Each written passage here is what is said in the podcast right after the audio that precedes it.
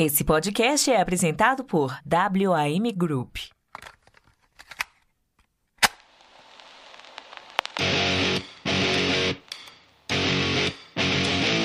Bem-vindos ao podcast Despachados. Produzido por Mindset.net. Apresentação: Foca. Olá, caro áudio spec! Eu sou o Foca e você está no Despachados, o maior e melhor podcast de viagens lançados às quintas-feiras que recém inaugurou sua identidade sonora, mas a visual atrasou do mundo. Sejam mais uma vez muito bem-vindos a bordo de nossa humilde atração podcastal. E hoje, delicice nessa viagem pelos sabores do nosso Brasil varonil. Descubra os temperos mais saborosos dos rincões mais inusitados e já deixe um sal de frutas à pois hoje o podcast Despachados está gastronomicamente glutão. E mais uma vez, temos o prazer de anunciar que em um oferecimento do grupo WAM, seu jeito inteligente de viajar, o podcast Despachados está no ar!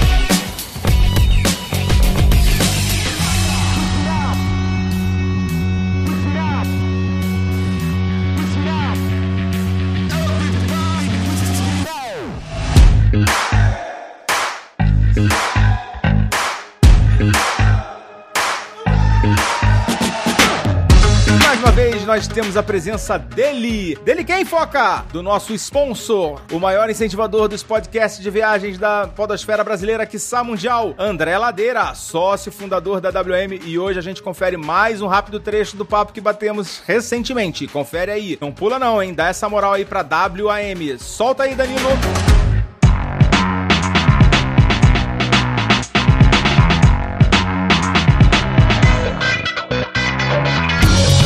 A WM, apesar de não ser muito conhecida em alguns centros urbanos aqui do Brasil, cada vez ela tá ganhando mais é, projeção, mas ela se tornou já uma das maiores empresas do Brasil, né? Já tá sendo listada em todos os anuários, né? Da Exame, da Valor e tal. Mas algo que chama bastante atenção, pelo menos para mim, é que a empresa é uma empresa jovem, né? Uma empresa relativamente com uma idade bem pequena, né? Há quanto tempo a WM existe? Isso, é, é, chama atenção mesmo, viu, Foco? A empresa surgiu em 2013, né? Então, seja, a gente completou aí oito anos, agora em 2022 a gente faz nove anos, né, de existência, né? É, uma, é um curto espaço de tempo para tanta conquista, né? Tanto crescimento. Hoje a WM está presente em quantas cidades aqui do Brasil, né? No Brasil nós estamos em 17 cidades, né? Até depois, se você quiser deixar aí o, o site do, do, da WM, o pessoal entrar, ver quais são essas cidades, né? Claro, claro, vamos deixar assim. Pode falar, inclusive, né? Pessoal que tiver É wm.group. WM.group. É, G-R-O-U-P. Só que fora, fora essas 17 cidades do Brasil, a gente tem a nossa, a nossa empresa que faz parcerias hoteleiras com, com empreendimentos fora do Brasil também. Então nós temos aí 250 mil hotéis fora do Brasil para que esses proprietários que adquiriram esse produto nosso no Brasil possam utilizar em outros destinos, né? Se eles quiserem. Aham. Muita gente conhece a RCI, né? Que é uma intercambiadora, né? É, exatamente. A RCI é uma, vamos chamar assim, né? É uma, é uma empresa já existente há bastante tempo também. Ela tem sede fora do Brasil. A gente no começo é, chegou estudar em trabalhar, é, trabalhar com eles, só que a gente, a gente entendeu que o público brasileiro ele é, ele é diferente do, do, do Ah. estrangeiro, né? Ele precisa de uma visão diferente, de um cuidado diferente, de uma atenção diferente. E a gente fez a opção em, em desenvolver a nossa própria empresa, que, que desenvolve essa questão do intercâmbio. Com isso a gente consegue atender melhor e dar mais atenção para esse cliente, né? O cliente não precisa ligar lá no Uruguai ou ligar lá nos Estados Unidos para poder falar. Ele tá aqui em casa mesmo, a gente cuida dele. Legal. Então tá aí, esse foi o André e semana que vem tem mais conversa. A gente falou sobre negócios, mas também não deixamos de falar sobre o nosso assunto predileto, viagens. Sempre lembrando que nós aqui do Despachados estamos muito felizes com essa parceria e já já tem coisa boa acontecendo. No final desse episódio, nós temos o bloco de recadinhos do coração e pode ser que já tenhamos novidades. Ouva até o final, porque você pode se surpreender. Rapidamente, quero agradecer um apoiador nosso que pediu para não ser identificado. É um filântropo anônimo anônimo, mas que eu faço questão de mandar um grande abraço e tenho certeza que está ouvindo esse episódio. Faça também como o Fábio. Oh, mentira, não é o Fábio dele, dele, mas faça também como o nosso amigo misterioso e mande um pix pra gente. Nossa chave venha a ser o nosso principal meio de comunicação, que é o nosso e-mail contato arroba despachados.com.br. Outro dia eu vi que tinha um monte de mensagem que eu não li, um monte de marcação em stories de um, de um tempão atrás, que obviamente já tinha saído do ar no Instagram, no Facebook. Então, esse é o melhor canal de contato aqui com a gente, valeu? É, esses directs às vezes eu perco, confesso. E mais uma vez, para você se tornar um apoiador do nosso projeto, procura a gente no Apoia-se ou no PicPay. É muito simples, só digitar aí no seu browser apoia.se barra despachados ou no PicPay seleciona a opção pagar e procura despachados, que é super simples. Inclusive tem cashback. Assim você garante acesso à nossa sala VIP, também escreve seu nome nos anais da podosfera brasileira que está mundial, tá bom? Agora vamos pra pauta.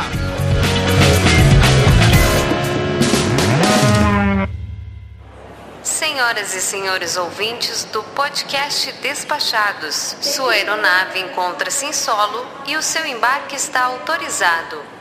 Sabemos que a escolha do conteúdo é uma decisão do cliente. Por voar com o podcast Despachados, obrigada.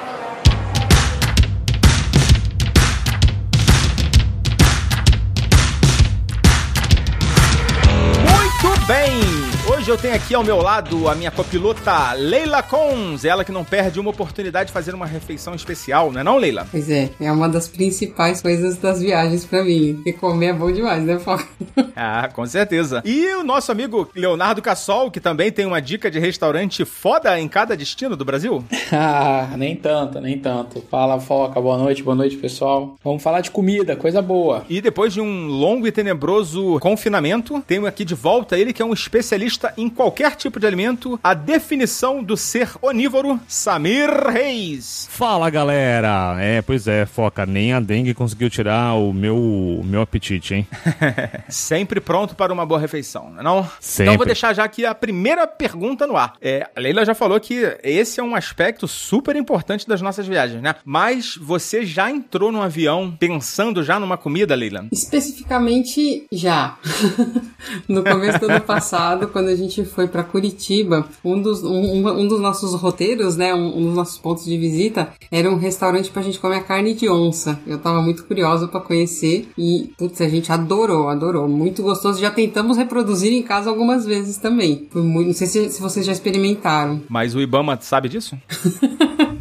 É, então dá um susto, né, de cara, mas é o, é o jeito que eles fazem, sei lá, eu não sei direito explicar como que é feito. Mas é uma delícia, isso é fato. Não é literalmente da onça ou é da onça mesmo? Não, não, é, da, é de vaca, é de vaca. É, foi em Curitiba. Ah, tá. é, é, a gente foi num restaurante específico lá que chamava Bar do Alemão. É, um, é uma releitura de um, de um prato alemão, né, esse, essa carne de onça. E é muito boa, recomendo muito quem for para lá experimentar. Não vi ainda em outros lugares, pode ser que tenha. Eu só achei lá. É, Curitiba tem um roteiro gastronômico bem conhecido, né? então a gente só foi passar dois dias lá, a gente foi só o fim de semana, então não deu para rodar muito na parte gastronômica e a gente priorizou a carne de onça. Tem um bairro lá que, se não me falha a memória, chama Santa Efigênia. É. Tem alguns restaurantes bem conhecidos. É, não, essa viagem não foi muito foco, foi mais esse prato específico, porque a gente tinha uh, coisa lá para fazer, né? Tinha alguns compromissos lá, e aí a gente acabou deixando só esse mesmo. E você, Cassol, como é que é funciona aí essa parte aí nas suas viagens? Bota no planejamento ou deixa a vida me levar? Não, com certeza coloco no planejamento. Na verdade, assim, eu toda vez que eu vou a São Paulo, eu como pastel de feira, é sagrado de lei. Adoro pastel de feira. Também sempre que eu tô lá à noite e dá, eu, gosto de pedir pizza, porque eu acho as pizzas de São Paulo incomparáveis, assim. Tem pizzas boas também em outros lugares, mas lá, qualquer pizzaria de esquina, assim, você consegue comer uma pizza de boa qualidade. A competição é muito alta, então se as pizzas não forem boas,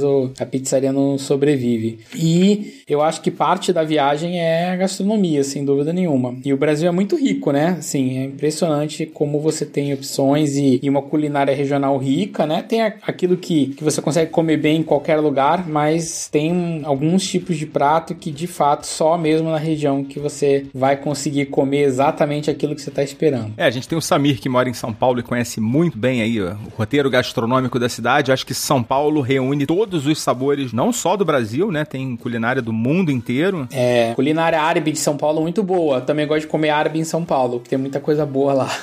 É, japonês, árabe, italiano, ah, jamaicano, tem de tudo, né não, Samir? Tem mesmo, Foca, tem mesmo. É, acho que tem só uma correção, não sei se você ouviu, o bairro em Curitiba que você falou é Santa Felicidade, viu, Foca? Santa Felicidade. Santa Efigênia é o bairro que vende moamba em São Paulo. Bota a moamba nisso. Fiz confusão. Ele pensou na Uamba e depois na comida. Exato. que eu tô mudando meu setup aqui em casa, eu tô...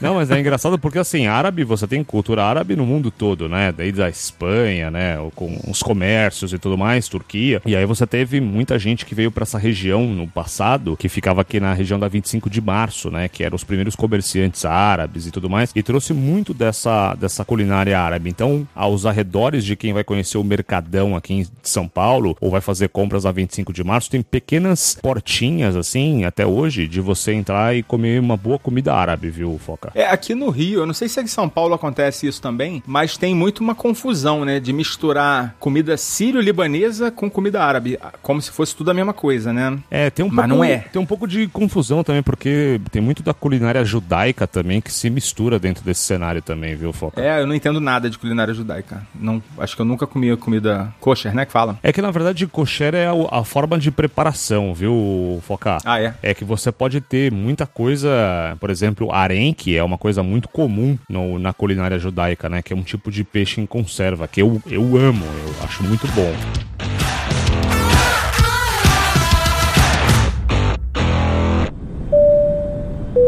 Pedimos por gentileza que evitem usar o banheiro, pois o aroma em seu interior não é dos melhores. Caso seja necessário abrir aquela porta, máscaras de oxigênio cairão automaticamente. Caso precise de ajuda para acomodar seus pertences no compartimento superior, experimente fazê-lo abaixo do assento à sua frente.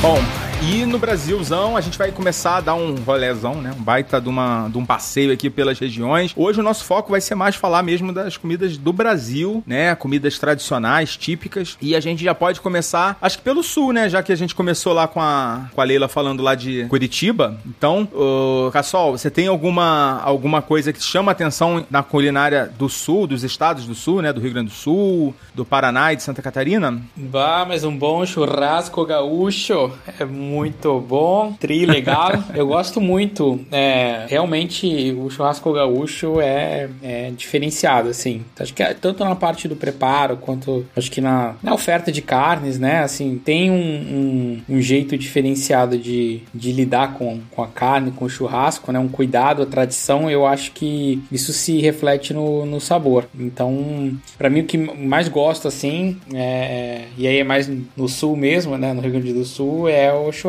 Tu Muito sabe bom. que eu tenho uma grande decepção na minha vida que meu sogro é gaúcho e não sabe fazer churrasco. Ah, mas é igual achar que todo brasileiro joga futebol, né? Não, Pois não é. é. né? Não é. Não é. E que todo churrasco no, no, Rio Grande do Sul vai ser bom, né? Também não é. Pois é, Sim, mas não. tinha a minha turminha lá de Santos, quando eu morei lá em Santos, tinha alguns gaúchos, eles eram encarregados total lá do churrasco, era dava lá na mão deles e, pô, eram, eles sabiam muito bem Isso aí é fazer. bem feito, né? É, é quase É, uma muito bem escola, feito. né? Inclusive cortes diferentes, né? Que a gente não tá acostumado. Sim. Por exemplo, a costela, né? São vários cortes. Não é minha especialidade, a minha especialidade é comer mesmo, mas assim, o que eu posso dizer é que a, a carne, eu gosto da carne um pouco mais bem passada, e é- mesmo assim ela desmanchava na boca. Os caras preparam muito bem, assim, temperam bem, é, é impressionante, assim. Sabe, eu, eu fui em- algumas vezes em rodízios em Porto Alegre, também em outras cidades, assim, e de fato desmancha na, na boca. Outra coisa que eu destaco também no sul, pra continuando no Rio Grande do Sul, chocolates lá de gramado, muito bons também, viu? Muito bacana. Chocolate regional, assim, não faz feio pra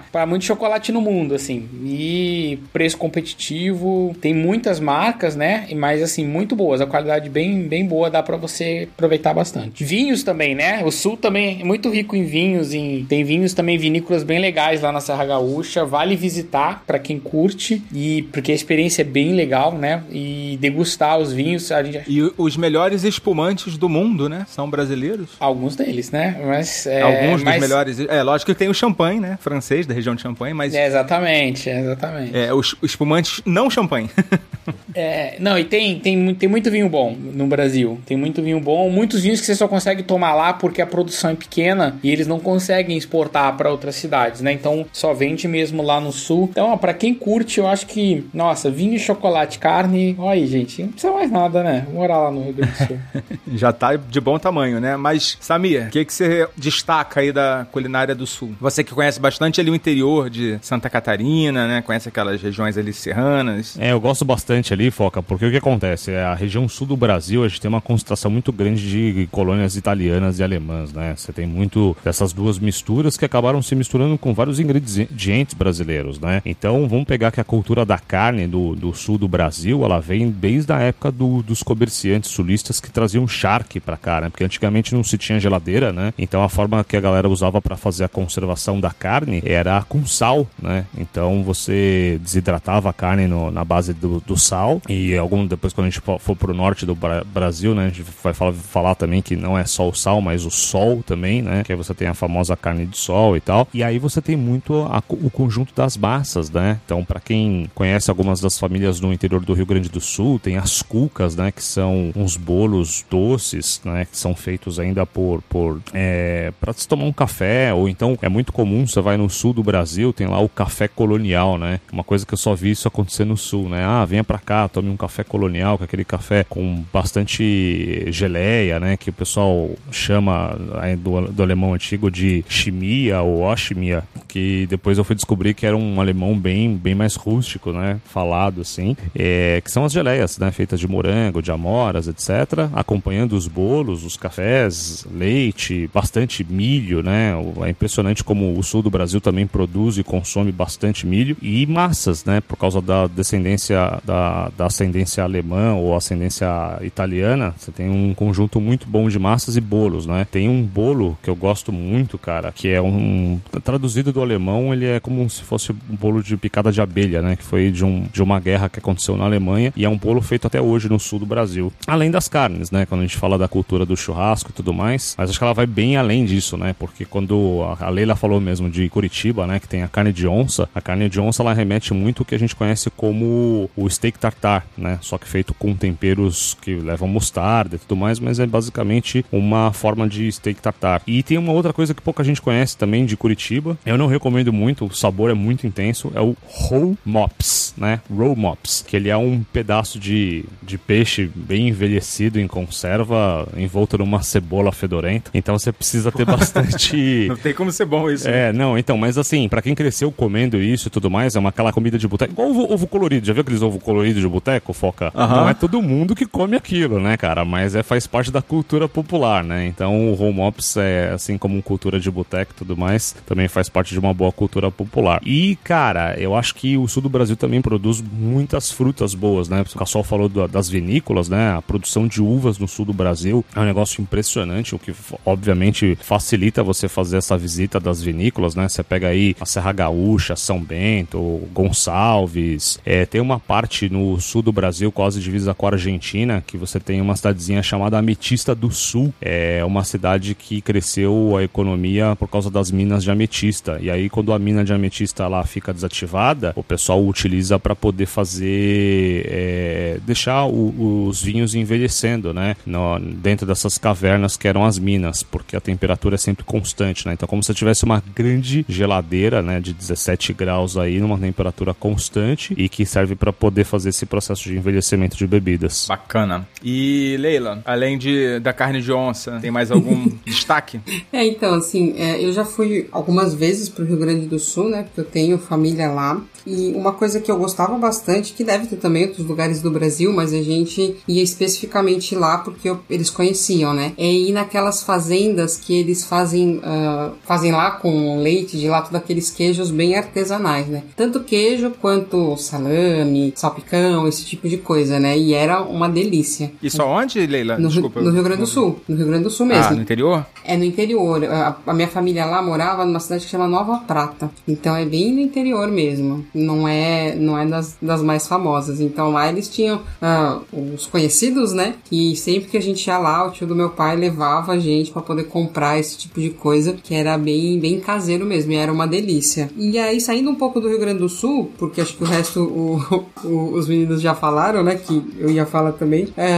Eu morei um tempo em Floripa e uma das coisas que a gente mais gostava é que lá não é uma comida específica de lá, mas é uma, uma forma de, de entregar, né? Que é o festival de camarão. Então você pede o festival de camarão, vem cinco tipos de camarão diferentes. Vem a milanesa, vem a de óleo, vem. Eu nem lembro todos, tem, tem que procurar pra falar, mas ele vem cinco tipos. Você não escolhe um só. E é uma delícia. Essa eu não fazia ideia. Achava que isso aí fosse mais do Nordeste, né? Que a gente vai chegar daqui a pouco. É, mas tem por toda a ilha esse tipo de prato que eles vendem. Eles colocam os cartazes na rua e é, e é muito gostoso. E, e, atinge todos os gostos, né? Porque o que não gosta da milanesa ah, come ali óleo, o que não gosta de alho óleo come de outro jeito e assim vai. E é muito gostoso. É muito gostoso. Vale a pena.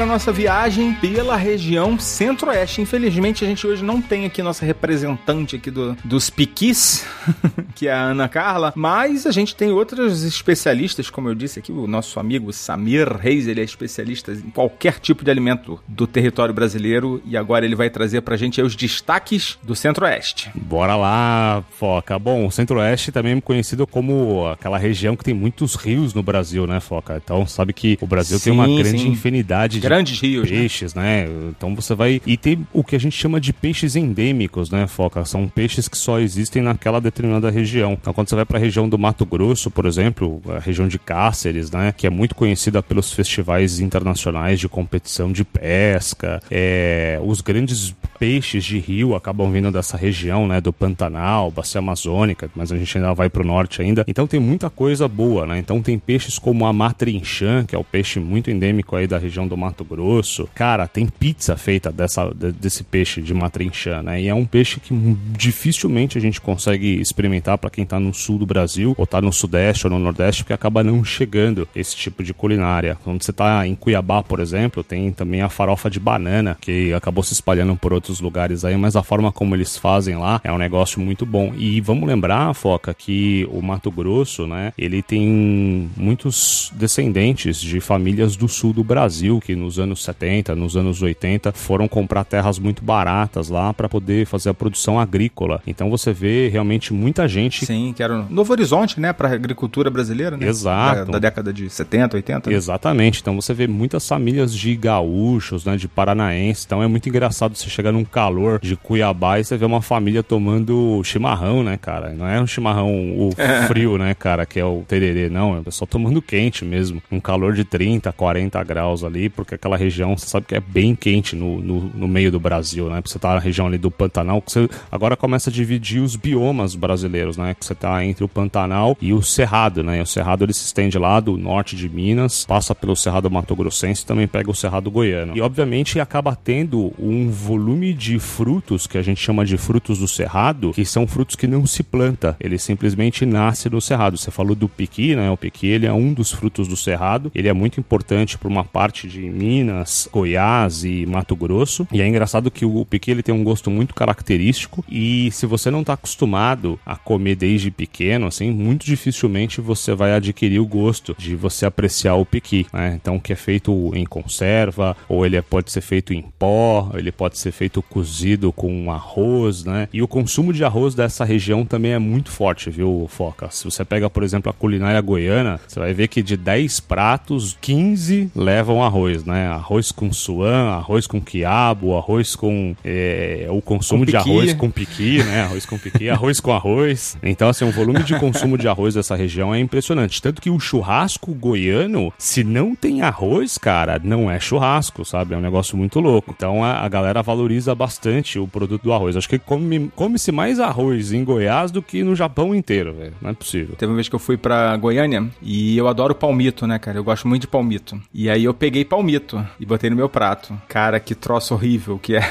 Não era palmito. Era um negócio que eu esqueci o nome. Você deve saber. De- Deve ser a, a, a, guariroba, né? Que eles chamam popularmente de gueroba, né? Guariroba, é isso, né? Cara, que troço amargo. Meu Deus do céu. E eu botei um monte, assim, depois tive que jogar fora, assim, disfarçadamente, que eu não aguentei comer, não. É, não, na, na família dos palmitos a gente tem o pupunha, que é muito co- consumido, né? Que é aquele grandão. Aí você tem a guariroba, né? Que ele chama de, popularmente de gueroba, que é um palmito amargo, tanto que é feito um empadão goiano que vai esse palmito. E você tem o palmito que é o proibido, né, cara? Que é o palmito Jussara, que ele é um palmito que a extração Nativo, dele né? é, é proibida, pelo menos no sul e no sudeste é proibido, a não ser de algumas fazendas que conseguem fazer um processo diferenciado, mas ele é um palmito ameaçado de extinção, né? E na minha opinião, que eu já provei, é indiscutivelmente o melhor palmito de todos os palmitos que a gente tem, né? Acho que vai ver que é por isso também que tem um pouco disso. E cara, é, tem muito prato folclórico, né? Você pega Goiânia, por exemplo, é, tem o famoso arroz de puta rica, que foi um prato inventado por prostitutas, né? Nossa, nunca ouvi falar. Ah, aqui, aqui tem. É o de Puta Rica. Tem também?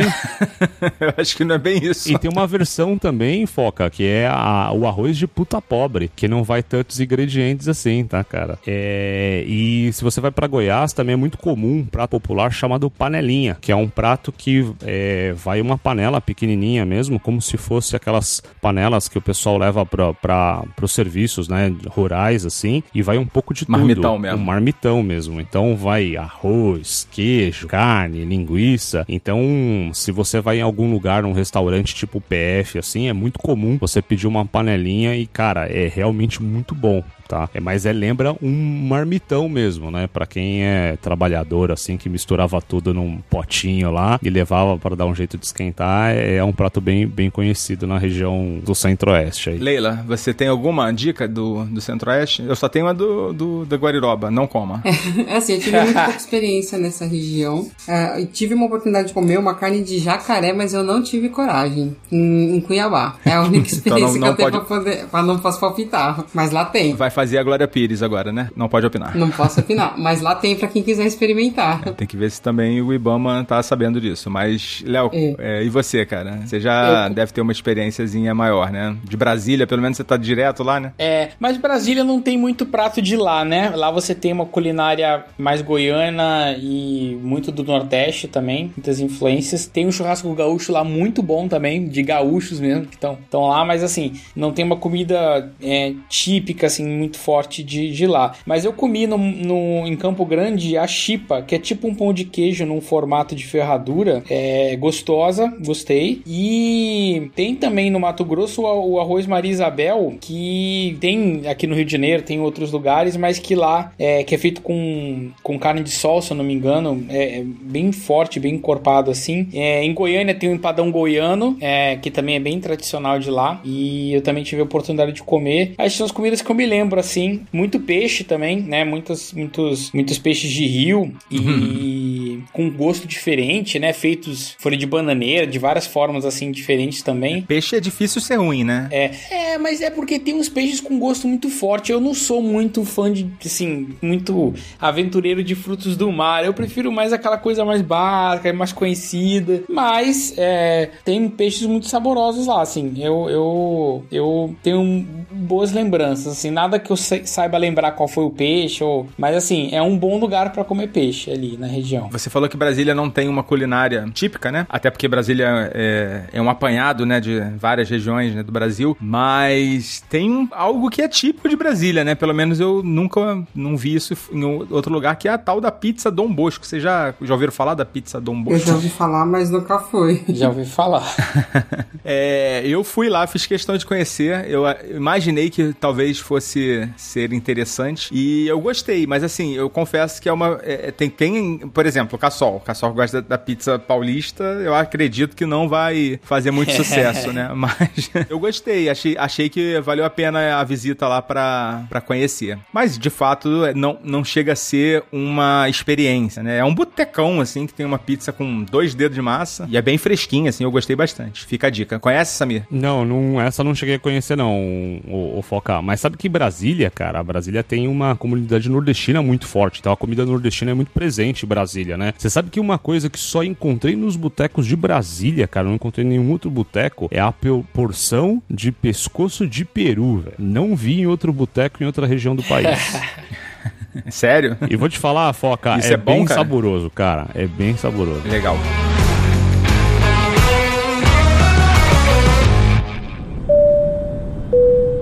Senhoras e senhores, bom dia, boa tarde e boa noite. As entradas de fone do nosso sistema de entretenimento apresentam problemas. Em instantes, iremos exibir o filme Curtindo a Vida Doidado. A equipe de bordo irá fazer a dublagem da atração através do sistema de som. Pela atenção, obrigada.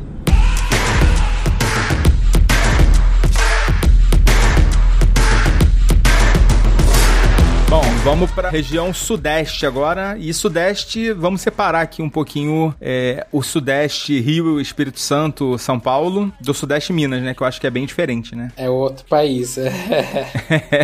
e aí, quem quer começar? Eu acho que Minas, eu tô pra dizer que é a minha culinária preferida no Brasil. Eu gosto muito da do Sul, mas a de Minas, pra mim, é a melhor. Aqueles mexidos mineiro. É, os queijos, né? Tem aquele queijo da Serra da Canastra, que é bem, bem gostoso. Eu gostava muito. E uma das coisas que eu mais gostava de comprar quando eu ia pra lá, mas aí tem uma atenção, né? Eu não sou uma pessoa que sou muito de doce. Eu sou uma pessoa que vou mais pro lado do salgado. E, e lá na- no mercado municipal de Belo Horizonte, eu encontrei o doce de natas, que é um doce de leite com metade do doce.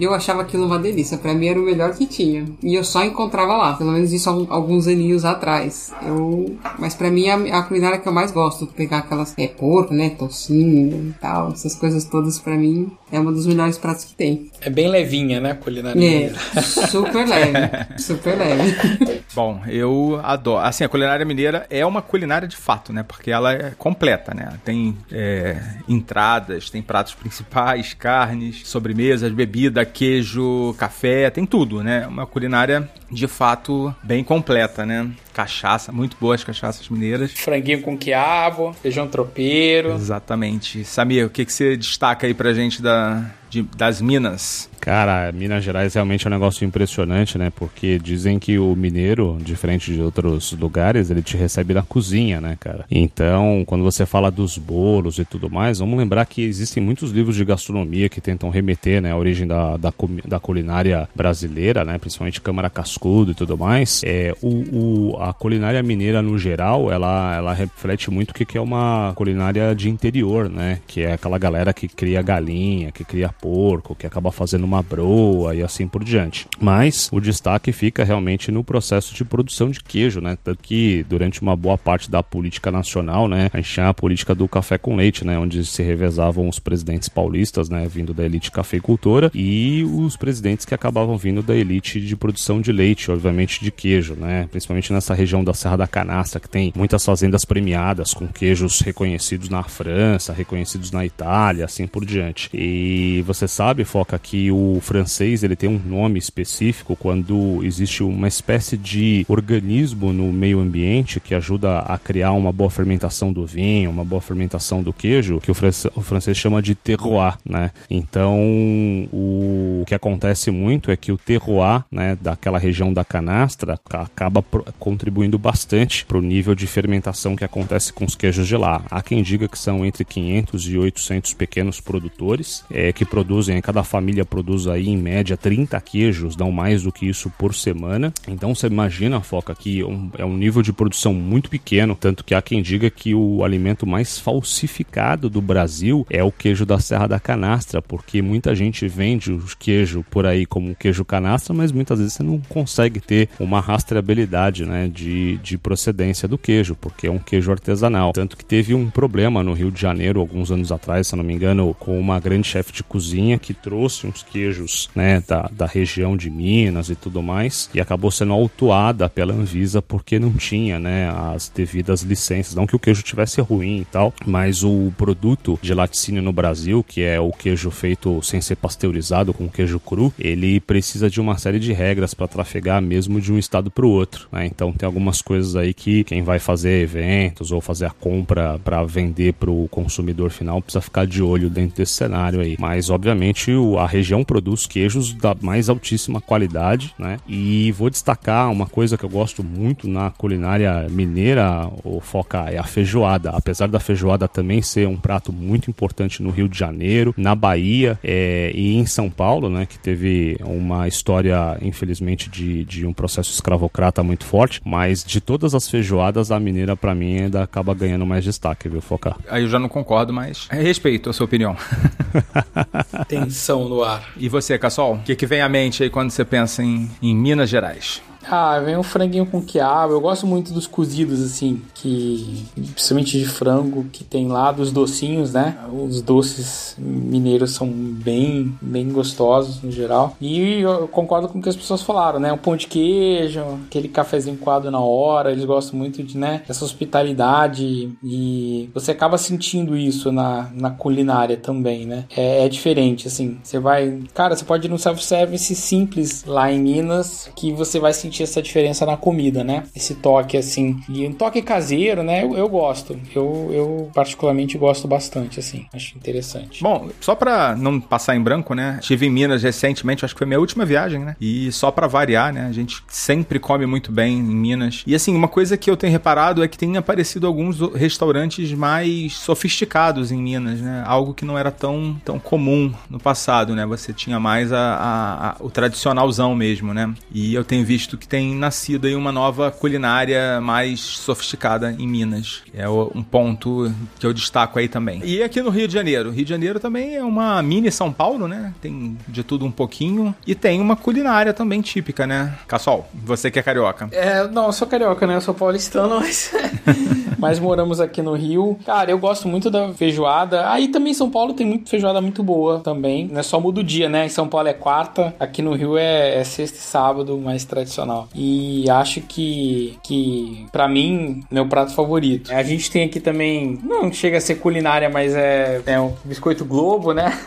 Bem tradicional também aqui do Rio de Janeiro. As pessoas gostam bastante, mas assim, meu voto é a feijoada. para mim, imbatível. Pois é. Samir vem pro Rio para comer pizza no, na, no mercado Zona Sul. Melhor pizza do Rio de Janeiro, rapaz. Ai, ai. Vou te dar umas dicas aqui, Samir. Tem uns lugares melhores aí. Mas aqui é boa, do Zona Sul é boa. É boa, é boa, é barata. Pô, você come na hora, é fantástica.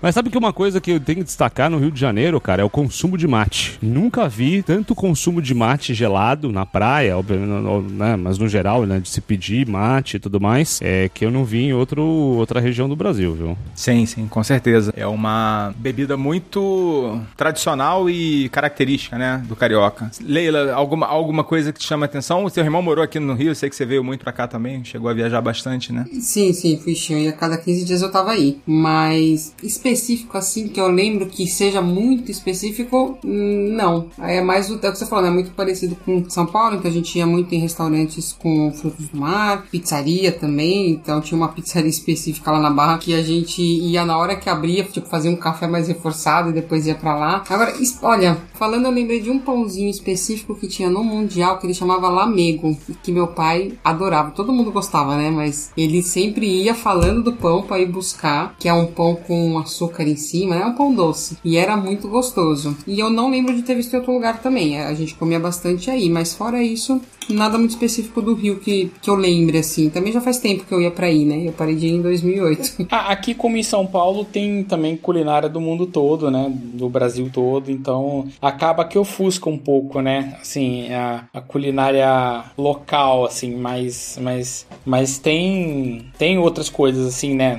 Os bares, tem né, o bolinho de feijoada também, bastante forte aqui. Vi que eu sou meio fanático por feijoada, né?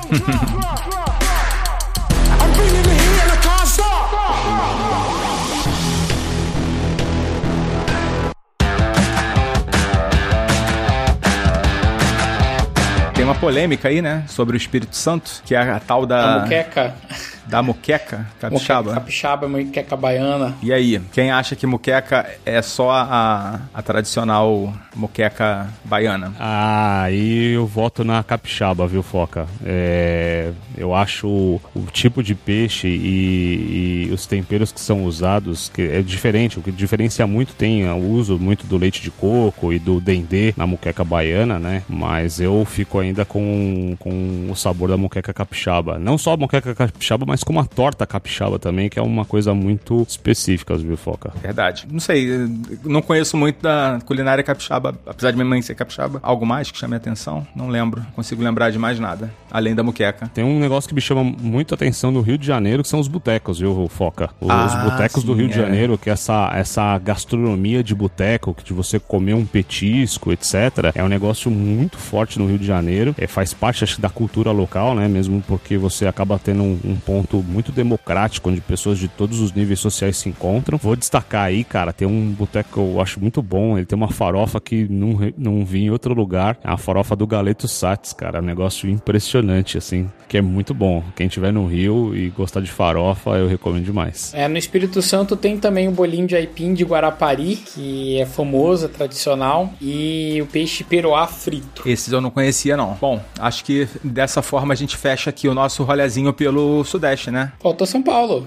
São Paulo? Ah, beleza, vamos falar da tradicional culinária paulistana. Quais são os pratos mais. O virado paulista, né? É pizza, né, mano? É. Assim, bem, bem específico o que eu penso é o virado paulista, né? Que tem, tem doce salgado no mesmo prato, é uma coisa que eu gosto bastante dessa mistura. Porque o resto, né, tem, tem, tem espalhado pelo Brasil, mas eu vou chamar atenção pra um, pra, uma- pra um prato que não é paulista, mas que eu já sei que não tem em outros lugares do, do Brasil, que é a esfirra. É, um- é uma comida mais árabe, né? Mas não é todo não, não é todo lugar no Brasil que tem. Eu conheço pessoas que são do sul e que quando chegaram aqui e descobriram a esfirra acharam sensacional. Bom, é uma das coisas que eu mais sentia falta também morando em Portugal, porque ela também não tem. Então eu chego aqui e falo assim, nossa, o que, que você quer comer? Uma esfirra. Gosto muito de pizza, é o meu segundo prato preferido, mas esfirra pra mim ainda ganha. É, não é o tipo de. É, o- é algo que eu adoro, né? Hoje mesmo eu comi esfirra, mas assim, não é o que vem na minha mente quando eu penso em comida tradicional, né? E principalmente quando eu penso em viagem. Mas nada contra também, né? É, não, é, não, é porque na, na, na verdade São Paulo pra mim não é viagem, né? É voltar pra casa. É. tá Não, certo. mas quem for a São Paulo, eu recomendo comer uma pizza. Acho que vale a pena. O virado é bom também. Acho que pastel de feira, se puder, vai a uma feira, come um pastel muito bom, vale a pena. É uma coisa que, que um, enfim, que é bem, bem tradicional. Que outros aqui no, aqui no Rio também tem pastel de feira, mas não é igual. É, é bem diferente, assim, bem inferior na minha opinião. Então, acho que são coisas que quem tiver passando por São Paulo, né? E lógico, lá vai ter gastronomia do mundo todo. Tem, como pessoal já falou, japonês. Acho que tem de todos os, os lugares, né? Massa também, muito boa. Mas as pizzas em geral em São Paulo, eu arrisco a dizer que são melhores que as da Itália. Caramba, que moral, hein? É. Não, mas é, mas é verdade, eu não tô falando só por mim, não. Isso é, realmente se supera, assim. Muito bom. Ó, tem, tem dois lugares específicos em São Paulo. Bom, um eu fui uma vez só, mas eu achei muito bom, lembro até hoje, que é o sanduíche do Estadão de pernil. É muito bom. Vale a pena também conhecer quem estiver passando. Eu não gosto de mortadela, mas também atenção pro sanduíche de mortadela, né, do, do Mercadão. E, e você falou de pizza, Cassol, quando você vier pra cá, tem vários lugares em São Paulo, tá? É, eu gosto muito, é a pizza que a gente pede semanalmente aqui em casa, chama Pizzaria Ramos. É uma massa fininha de pastel e é bem recheada. A gente acha que é a melhor. A gente pegou o cardápio e foi, foi, foi zerando o cardápio, foi anotando o que a gente já pediu pra experimentar todos os sabores. E é muito bom, a massa é fininha, é uma delícia. Legal. Já que é pra indicar um restaurante, tem um restaurante em São Paulo que fica em Moema. Tem outro lugar também, acho que é Pinheiros, mas se chama La Nona de Luca, que o cara faz uma massa dentro do queijo é, e ele vai raspando assim uma peça enorme assim.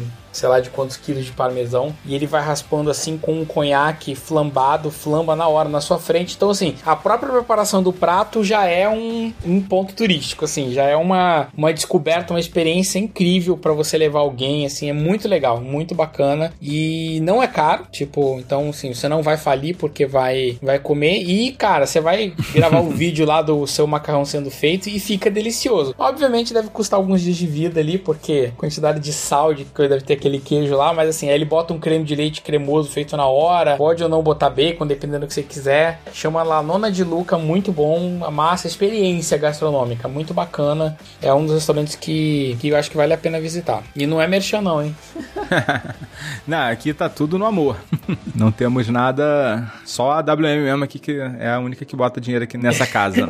Cara, tem um restaurante aqui no Rio. Eu não falei quando a gente tava falando do Rio, porque, né, também é, como a Leila falou, né, é a parte que a gente tá em casa, né? Não é a parte de- da viagem. Tinha um restaurante aqui no Fashion Mall que era o Traga. Eu acho que ele fechou agora na pandemia, mas no Maitá eu acho que tá aberto ainda. É um restaurante argentino que tem umas carnes maravilhosas. O, o Cassol falou dessa, dessa coisa cênica, né? Do, daquele, que, daquele macarrão feito ali na, com queijo derretido na hora. E ele, eles têm um corte chamado Tomahawk. Vocês já ouviram falar desse corte? O, o Samir com certeza já, né? Sim, é um corte americano. Ele lembra uma machadinha, né? Que é o que chama o tomahawk, né? Sim, é, na verdade, assim, a carne, ela é gostosa, é uma delícia, como todas as carnes lá que eles servem, mas o, o grande tchan do prato é que eles, eles fazem toda uma preparação com uma, uma manteiga que ele vem com maçarico e vem e joga aquela gordura, aquela coisa em cima da, da carne ali na sua frente. E é exatamente esse efeito que o Cassol falou, né? Todo mundo tirando foto, botando no Instagram. E é uma delícia também, assim. Só que,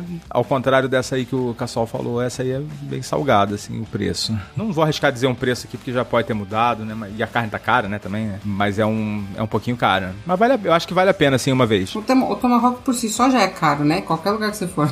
Sim, sim, claro. É, é, é sim. E Samir, tem alguma dica aí de um algo que seja imperdível em São Paulo? Cara, aqui a gente pode dividir a culinária, né? Quando você vem para a cidade de São Paulo, assim como acho que quando você vai a Nova York, ou você vai a Buenos Aires, ou Tóquio, né? Essas grandes metrópoles, você tem o que a gente chama de culinária de rua, né? Que é muito parecido também com o que tem no Rio de Janeiro, que são aqueles botecos, é aquele petisquinho, aquela coisa que realmente faz uma diferença de sabor, mas é uma coisa muito popular. Aí você tem um nível intermediário, né, que, que pessoa- as pessoas comem no dia a dia, né, que é o PF, aquela comida de balcão, né, que você chega num lugar e é servido direto no balcão e tudo mais. E aí você tem a- essas culinárias mais nichadas, né, onde você tem um nível de preparação que aí vai diversificar entre frutos do mar, é, comida peruana aqui em São Paulo faz bastante sucesso, né, é, esse negócio do ceviche, né, o arroz com polvo, arroz com mariscos e tudo mais. É, e aí você tem esse nicho de alta gastronomia, né, que vai tomando um pouco de conta de uma parte da cidade, que é isso que você falou, né? Você tem um show de pirotecnia, uma carne super diferenciada, um prato feito num queijo bem grande, né, um,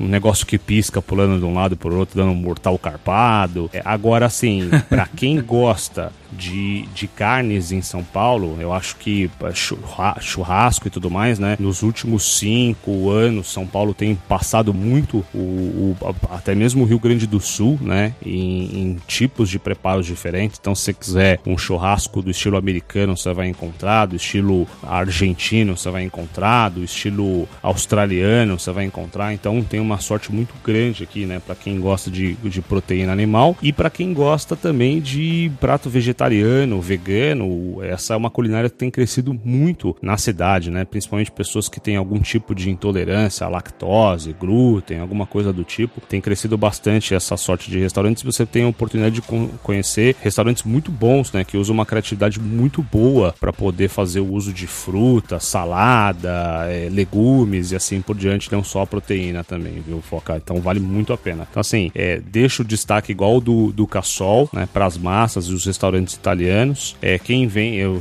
já, já recebi muito turista que vinha só para fazer o tour pela parte de carnes, né? Porque tem vários lugares interessantíssimos aqui para se conhecer. E a culinária oriental, né, Foca? Quando a gente fala de oriental, não só japonesa, mas chinesa e coreana e vietnamita, que também tem bastante aqui na cidade. Tá certo.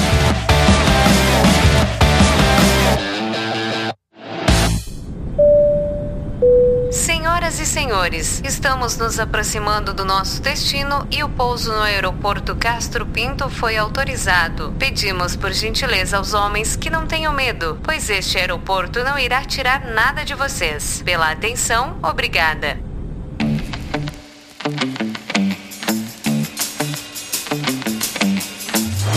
Então agora vamos pro norte, nossa região é, dos peixes também, né? Você falou do- dos peixes lá da, do Centro-Oeste, né? Mas não só do Centro-Oeste, né? A gente tem algumas das melhores pescas, né, do Brasil estão justamente nessa, nessa região. Mas é uma região pouco explorada pelo brasileiro, né? Geralmente a gente vê mais turistas estrangeiros do que brasileiros lá no Amazonas, né? Então, queria saber de vocês aí o que, que vocês indicam ou não indicam aí do, da culinária lá do, da região norte. Olha, eu tenho uma experiência única de um almoço, que foi uma conexão que a gente fez em Belém. E aí a gente foi lá pro Porto das Docas, aí a gente comeu tal, e aí no restaurante eles deram pra gente experimentar uma florzinha, uma frutinha, sei lá que é aquilo, que era o jambu, que ele deixa a sua boca toda, toda anestesiada. Depois a gente ainda comprou uma, um licorzinho que tinha de jambu. Foi uma experiência bem interessante e na verdade até instigou a gente a planejar. Eu quero voltar lá um dia para poder explorar mais a parte culinária ali de Belém. É, a culinária de Belém, ela, eu sim, conheço um pouco, né? Mas ela também é bem rica, né? Não sei se o Cassol tem alguma experiência lá, mas eu tenho certeza que o Samir já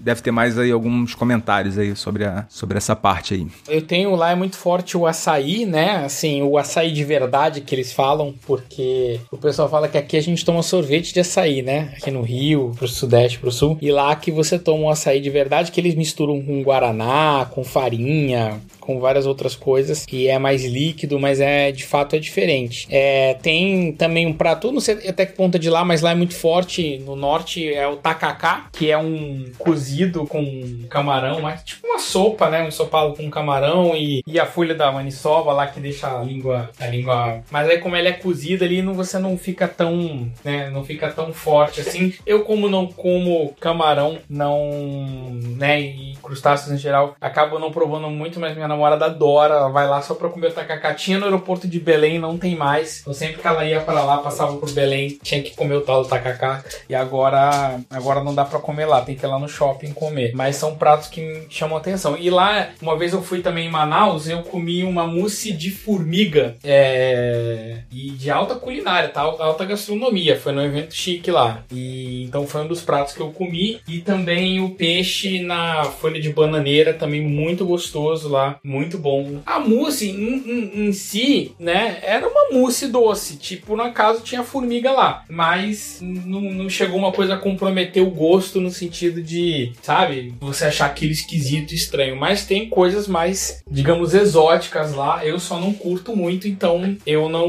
eu não vou buscar, assim, né? Carnes e coisas assim mais exóticas eu já, eu já evito. E lá que não falta é isso. Né? Cara, realmente o destaque dos peixes, né? Porque você, você, por exemplo, exemplo, você só chega a Manaus ou via aérea ou via hidro, hidroviário, né? Você não tem estrada que conecte Manaus. Então, todos os rios da região, tanto daquela bacia do Negro, Solimões, aliás, fazer um passeio de, do encontro das águas é uma coisa que recomendo muito para quem estiver é, em Manaus, né? Então, vamos pensar que a região amazônica, que ela é muito grande, ela compreende uma parte do Peru, né? Entra aqui no Brasil, vai se estender por Rondônia, Amapá, Belém, etc. Então você tem uma sorte de peixes muito forte, né? Então o tambaqui é muito apreciado, tucunaré, jaú e assim por diante são os gigantes da Amazônia, né? Uma coisa que destaco muito, Foca, né? Que o, o Cassol falou que é o açaí, né? O açaí que ele chama que é o açaí que vem do açaizeiro, diferente do que a gente está fazendo aqui no Sudeste também, que é o açaí do Jussara. Ele geralmente é um prato que você é muito versátil, né? Você pode consumir ele como uma sobremesa, é, como suco ou ele faz parte da culinária local, né? De você comer com arroz, feijão e peixe, né? De forma salgada. E para quem está acostumado aqui no Sudeste a sempre consumir num formato de suco ou num formato de um sorvete, né? Com alto calor, é, com, com alto teor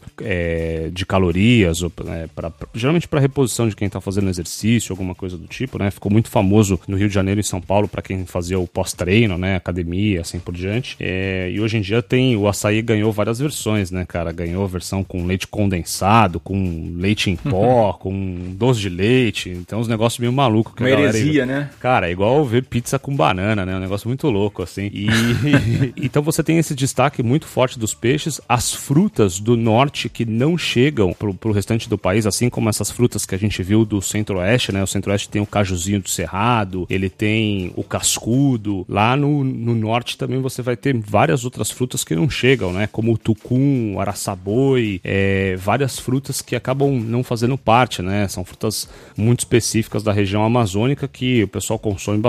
O Cassol falou na alta gastronomia, né? De você comer as TIs ou as ISAs, né? Depende da, da região e depende do tipo de formiga. É, eu, eu, particularmente, gosto muito, Foca, do, do tacacá no tucupi, né? Mas eu não recomendo você comer mais de um, porque como toda culinária é muito forte, você pode ter um problema estomacal severo. Então acho que tá, tem que tomar bastante cuidado quando você chega no local, experimenta um pouquinho, deixa se acostumar um pouco, né? Porque senão você pode ter, não porque a comida esteja ruim e tal, mas você não está acostumado com determinadas substâncias dentro do seu corpo, né? Então se você nunca foi à Bahia e vai começar a comer, a gente vai falar um pouco né, da, da culinária baiana e tal, mas você ingerir automaticamente no seu corpo um conjunto de alimentos que não estão acostumados ou com tempero e tudo mais, você pode passar muito mal, né? Você pode ter uma intoxicação alimentar severa e não porque aquilo estava intoxicado, estava ruim, é porque o seu estômago não está acostumado com aquela, aquele conjunto de, de novas informações. E, cara, é engraçado porque, assim, um alimento que é muito comum de norte a sul do Brasil é a mandioca. A mandioca é um dos poucos alimentos consumidos no Brasil todo, né? E, e é engraçado como se consome bastante mandioca nessa região também, tá? Tanto no sul do Brasil como no, no Nordeste. No... Só que é engraçado também que a gente chama a, a mandioca de vários nomes, né? Aqui em São Paulo chama de mandioca, no, uma parte do Sudeste chama de aipim e no Nordeste chama de macaxeira, né, Foca? Beleza.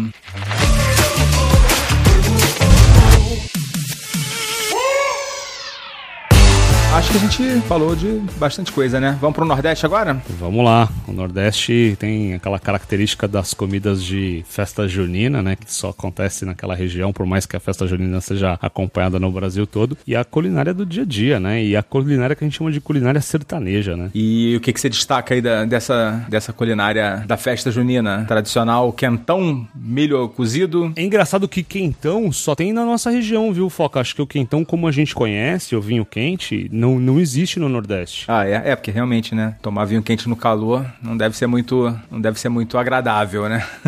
Mas é engraçado que eles têm muito a canjica e a canjica do nordestino ela é diferente da nossa canjica aqui, viu, Foca? O milho é diferente, tá? É, imagina, imagina, imagina. E aí você tem as paçocas, os... Assim, já antes, de, de antemão, vamos pedir desculpa aqui pro nosso ouvinte que ele vai ficar com raiva da gente, que a gente não vai falar das melhores comidas que eles conhecem muito bem, né? Mas assim, a ideia é assim a gente fazer um apanhado geral com a visão mais do, do turista, né? Com exceção aqui do de São Paulo, que o Samir conhece muito bem, com exceção aqui do Rio, que eu e o Cassol aqui a gente mora aqui. Então, assim, essas aí talvez a gente possa falar um pouquinho melhor. Mas, obviamente, que a gente não conhece essas, a, a culinária da região de vocês como vocês conhecem. Então, assim, por favor, não fique com raiva da gente. A gente vai tentar não ser muito clichê aqui, mas vamos falar das comidas tradicionais, né? Cassol, em relação à, à culinária baiana, vamos, vamos pra Bahia, porque a Bahia também, assim como Minas, é um mundo à parte, né? Tem uma culinária bastante diferenciada, né, em relação aos demais estados, né? Vamos trazer uns destaques aqui.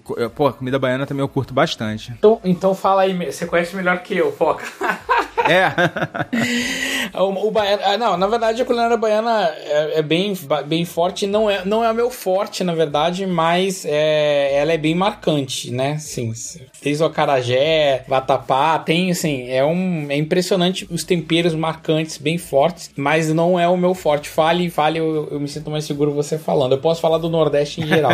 tá bom. Bom, é, pra, desculpem aí os, os capixabas, mas moqueca para mim é, tem que ter azeite de dendê, não tem jeito. E a moqueca baiana é imbatível. Assim, já comi diversas e assim, não é muito difícil fazer, eu acho que é um prato que você consegue comer com uma certa facilidade. Cuidado, se perguntarem para você se você quer comida quente, você fala que não, porque quente lá significa curtida na pimenta e você não vai aguentar comer. Não adianta falar que você gosta de pimenta, que é tranquilo, porque é um outro nível, assim. A gente não chegou no, no nessa fase aí da pimenta, tá? Por mais que você goste de tabasco, isso aí é tudo que eles tomam assim com. botam na Coca-Cola, tabasco, tá? Mas é também, a, além da muqueca, o famoso acarajé, né? E aí sim, eu tenho uma dica aqui, que eu já dei essa dica aqui algumas vezes. A gente já gravou com a, com a Dayana, que é lá de Salvador, e ela referendou a minha, a minha dica de, de acarajé, que é lá do Rio Vermelho. Tem umas barracas lá, que eu esqueci o nome da, das baianas lá, mas são as mais tradicionais lá de Salvador, e que são uma delícia. É, ela não referendou a minha dica de, de muqueca, que é a muqueca do Iemanjá, que fica ali na Orla. É, eu esqueci o nome da praia agora, mas não é difícil achar, todo mundo conhece. Eu acho o máximo. Ela falou que tem outras que são um milhão de vezes melhores, mas eu não conheço essas outras. Eu vou ficar aqui com a minha dica do, do Iemanjá, que eu curto bastante. E, além disso, tem vatapá, tem é, aquele. Como é que é? O bobó de camarão, que é uma delícia também. E, assim, eu gosto de tudo praticamente. Da, assim, ainda não me deparei com uma comida baiana que eu não, que eu não gostasse. Quase um baiano. Acho que eu nasci no estado errado, né? Fala aí, Samir. Cara, aqui também a gente vai para um destaque muito porque é dos peixes, né? Por ser uma região litorânea, então você tem uma fartura muito forte de pescados, principalmente o camarão, né? Esse camarão salgado que a gente falou que é usado em, em vários pratos, etc. Principalmente no vatapá, né? É, para quem gosta muito das coisas feitas com feijão, né? Que você tem o abará, por exemplo, ou o caldo de sururu. Então tem muita coisa boa, de novo, né? Eu acho que vale a pena tomar bastante cuidado, né? Se você nunca foi à Bahia, tomar bastante cuidado com o volume, né? Do excesso do, do óleo de dendê, que ele vem de uma, de uma palmeira. É, ele é forte, né? Dependendo da situação, você pode ter aí um bom desarranjo intestinal para quem não está acostumado. É, muito leite de coco, etc. na comida também é uma coisa que você tem que tomar um certo cuidado pro seu, seu organismo e se acostumando aos poucos. Eu gosto muito, Foca, da, da, da culinária baiana. Eu, um lugar que eu recomendo demais para quem quer conhecer um pouquinho de culinária baiana, quando você chega ali na região do Pelourinho, tem um Sesc ali. Todo Sesc geralmente tem uma curadoria de comida muito boa. Você vai um Sesc, eu nunca comi num Sesc no Rio de Janeiro, mas eu já comi em São Paulo, já comi em outros, outros estados. Tem um Sesc bem ali no meio do Pelourinho, né? Ele faz uma comida muito boa para quem quiser almoçar, ele faz um pouquinho de cada coisa, então você pode experimentar um pouquinho para você sentir. E aí, obviamente, se tiver uma coisa mais nichada, né, você vai para os lugares específicos, obviamente. O bom baiano mesmo é que ele sabe onde tem o bom vatapá, o bom abará, né, o bom sururu. Obviamente, você pode ter dicas muito interessantes em relação a isso na comida baiana.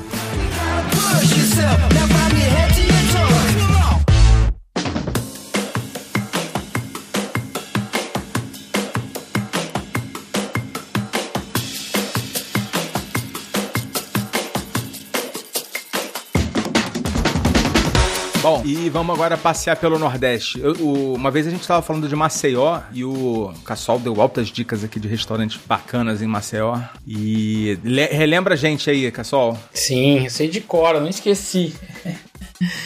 Ah, o Maria Antonieta, um excelente restaurante de comida italiana em Maceió. É, tem o Anchaco, que é de comida peruana em Maceió, porque eu trabalhei um tempo em Maceió e eu ia lá, mas lá tem muitos restaurantes bons, muito mais do que esses maravilhosos. Tem um também de culinária mais regional. É... Ai meu Deus, eu vou tentar lembrar o nome daqui a pouco. É... A gente pede pro, pro Danilo colocar aí. Tá. Mas assim, no Nordeste, no geral, o que me chama a atenção, lá tem muitos pratos de peixe, né? Uma carne de sol, eu adoro carne de sol. Manteiga de garrafa, tapioca no café da manhã. Gente, é, você tá lá, é, outra, é outro nível, né? Assim, realmente é, a gente. Eu fico encantado, gosto muito, sei que nem todo mundo aprecia, mas eu fico encantado com a culinária do Nordeste em geral. Mais do que da Bahia, né? Sem desmerecer a culinária baiana, mas eu, eu, eu gosto bastante, assim, de, de, de quase tudo que tem lá. O feijão verde, aquela farofa que chama de paçoca, né? Aquela farofa de, de, de carne de sol,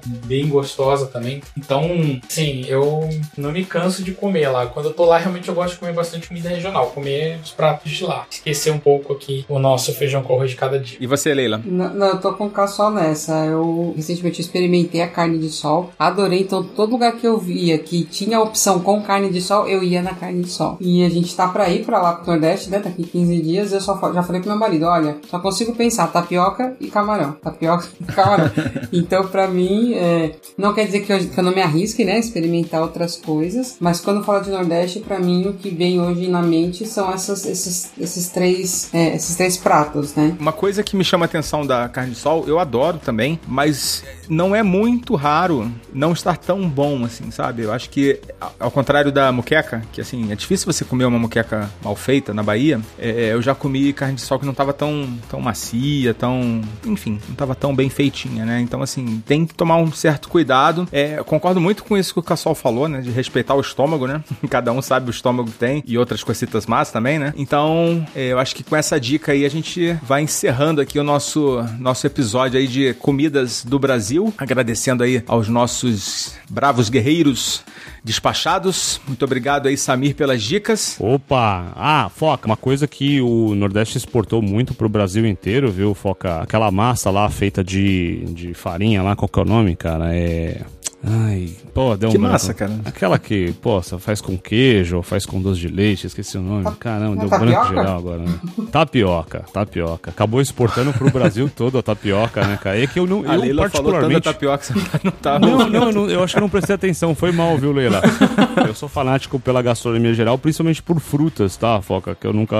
Principalmente as que eu não conheço. O Brasil tem mais de 2 mil tipos de frutas e a maioria não conhece mais do que 20. Ah, com certeza. E os sucos, né? Você de vez em quando vem com uma sugestão de um suco aí de siriguela selvagem. É, cara, é engraçado que a nossa Mata Atlântica aqui, né, Eduardo? Tem seis biomas no Brasil, né, cara? Então é realmente uma, um processo riquíssimo. Norde é, sudeste aqui, que ab- abrange a nossa Mata Atlântica aqui, boa parte dela, né? E vai se estender por- por- pelo restante da parte litorânea do Brasil. Tem muitas frutas boas que quase ninguém conhece, cara. Cambuci, que dá nome para um bairro aqui em São Paulo. Ah, tem uma cidade do- aqui no Rio de Janeiro, chama Cambuci. Tem uma cidade que chama Cambuci no Rio de Janeiro? Olha aí. Tem, tem. Não sei se é município ou se é distrito, mas tem, tem sim. Olha aí, e é, e é de um fruto, né, cara? O cambuci é um fruto, ele parece um balãozinho, é um fruto bem ácido, quase ninguém nunca provou esse fruto. Você tem o araçá também, que também dá o nome para uma cidade, é, acho que no interior, se eu não me engano. Então tem muita coisa boa de, de culinária no Brasil para quem se desbrava conhecer, e eu fico com o caçol, né, cara? Aí vai devagar, né, porque você não tá acostumado com aquela comida e tudo mais, então vai se acostumando devagar, aos poucos. Não vai comer um balde de cambuci, né? É, não vai. Cara, eu, eu passei muito mal com tacacá, porque eu comi 12, né? É, eu passei três dias. Eu acho que se você comesse 12 de qualquer coisa, você passaria mal, né, Samir? Pelo amor de Deus. Cara, eu achei tão impressionante o sabor. Falei, nossa, que é maravilhoso. E é uma cumbuca pequenininha, né, cara? E tá- é, tem um motivo pra ser uma cumbuca pequena, velho. Pra você não comer de litro o negócio, né? Então tem que, tem que ir devagar. Mas valeu, obrigado aí pela, pelas dicas. Leila, valeu também, muito obrigado aí pela participação. Obrigada, Foca. Nossa guia gastronômica aí, nesse episódio. É. Obrigada, Foca. Obrigada, pessoal. E olha, me fala uma coisa, Foca, eu tô com fome. A gente falou tanto de comida. É horrível ficar falando de comida com fome, né? É, não, para que eu, eu terminei de jantar. E já tá com fome?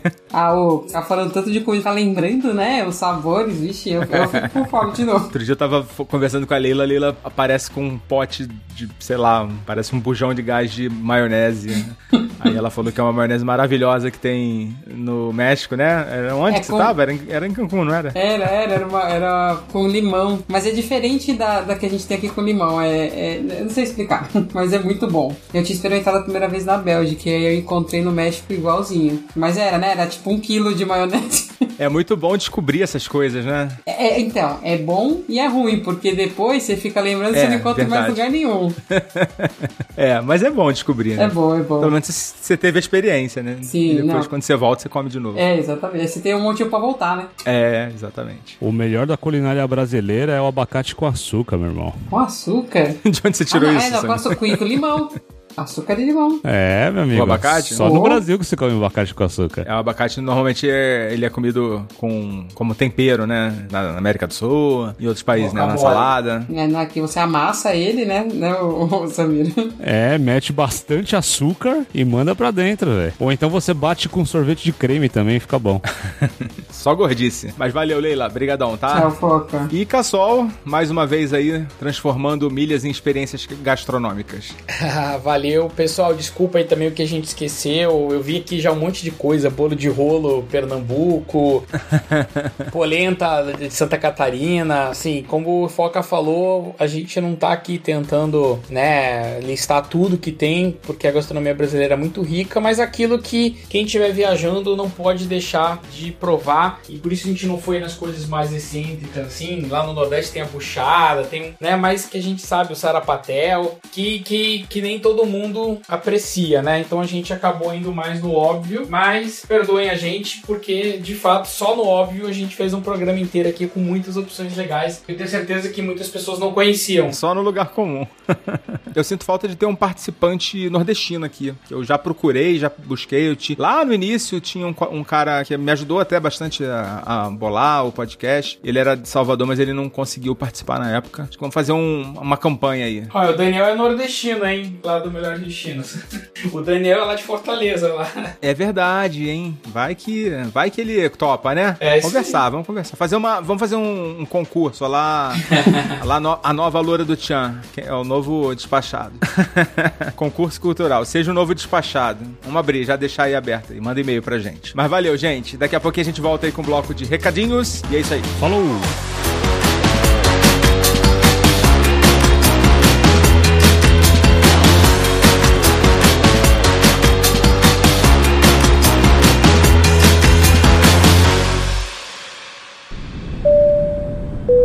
Você já sabe, mas não custa lembrar. O podcast Despachados precisa do seu apoio. Visite o site apoia.se despachados ou procure por Despachados no seu aplicativo PicPay. Escolha um dos planos de assinatura que mais combina com você. Pela atenção, obrigada.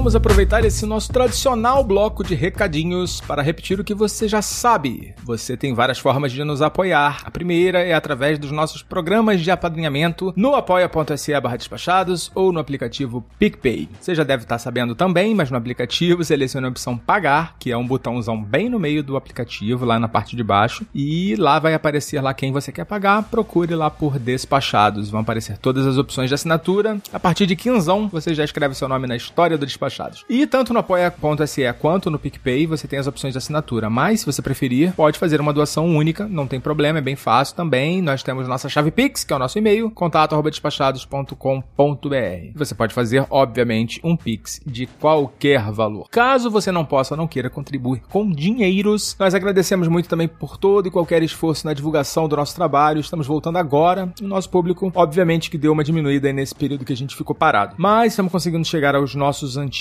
ouvintes e com a sua ajuda também contamos em chegar aí a novos ouvidos, tá? Segue a gente nas redes sociais, nosso arroba é despachados em todas as redes. Vai lá, curte nossas postagens, que isso também é muito importante pra gente. Agradecendo novamente aos nossos padrinhos, Caroline Sobrinho, Jorge Alfradic, Bruno Souza, Rogério Miranda, Nardo Vila Roel. Vocês são o nosso orgulho, coloque seu nome aqui no nosso mural, você já sabe como, né? Eu acabei de explicar. E eu falei brincando no episódio sobre um novo participante, mas o fato é que temos uma vaga aí que pode ser sua. Se você é um influenciador de viagens, curte o Despachados, tem habilidade de comunicação e se vê passando algumas horas aí da sua vida trocando ideia aqui com a gente, manda uma mensagem aí pro nosso e-mail que se der match, olha aí, teremos um novo Despachado. E para terminar esse episódio, eu sou Foca e criei, produzi, revisei e apresentei o episódio. A edição, sonorização e mixagem foram feitas pelo Danilo Pastor, textos de Ítalo Cunha e nós ouvimos as vozes de Patrícia Treze, Patrícia Vieira e Alves Garcia. Design do Despachados é do Vini Campos, a trilha sonora da Upbeats, realização mindset.net. É isso aí, agradecendo mais uma vez pela sua audiência e pela sua paciência. A gente vai ficando por aqui. Foca na viagem. Tchau!